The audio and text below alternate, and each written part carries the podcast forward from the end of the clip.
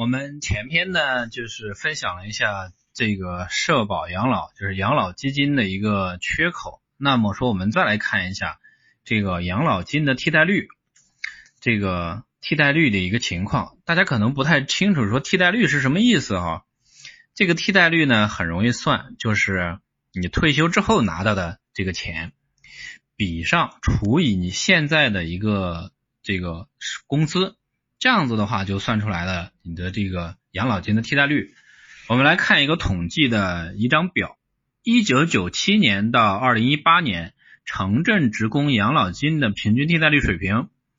在一九九七年的时候，替代率是七十六点四，然后呢，开始去逐渐的去下降，在一九九九年的时候呢，稍微有点上升，到了最高点是七十七点五，然后呢，持续往下走。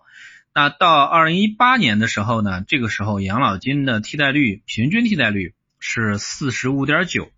这样的一个水平，呃，所以呢，我们可以得出这样的结论，至少有百分之三十到百分之四十的替代率需要靠个人养老、个人商业养老保险去解决。所以呢，还有一点是大家可以思考一下，其实呢，对于在企事业单位。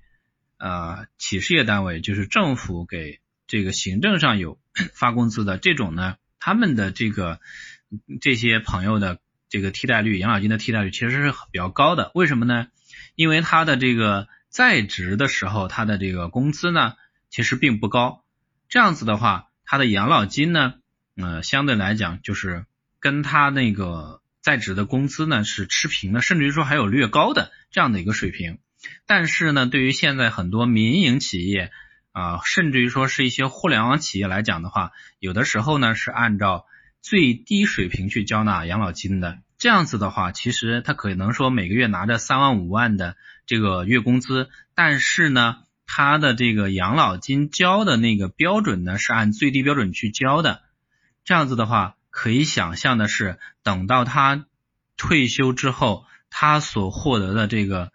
这个职工的养老金其实是非常少的，可能说也就够着全国平均水平三四千块钱每年呢。如果说有增长的情况下，最多四千、五千这样子的一个情况，那我们就拿五千来去比，五千除以三万，这样子的话其实是非常少、非常少的。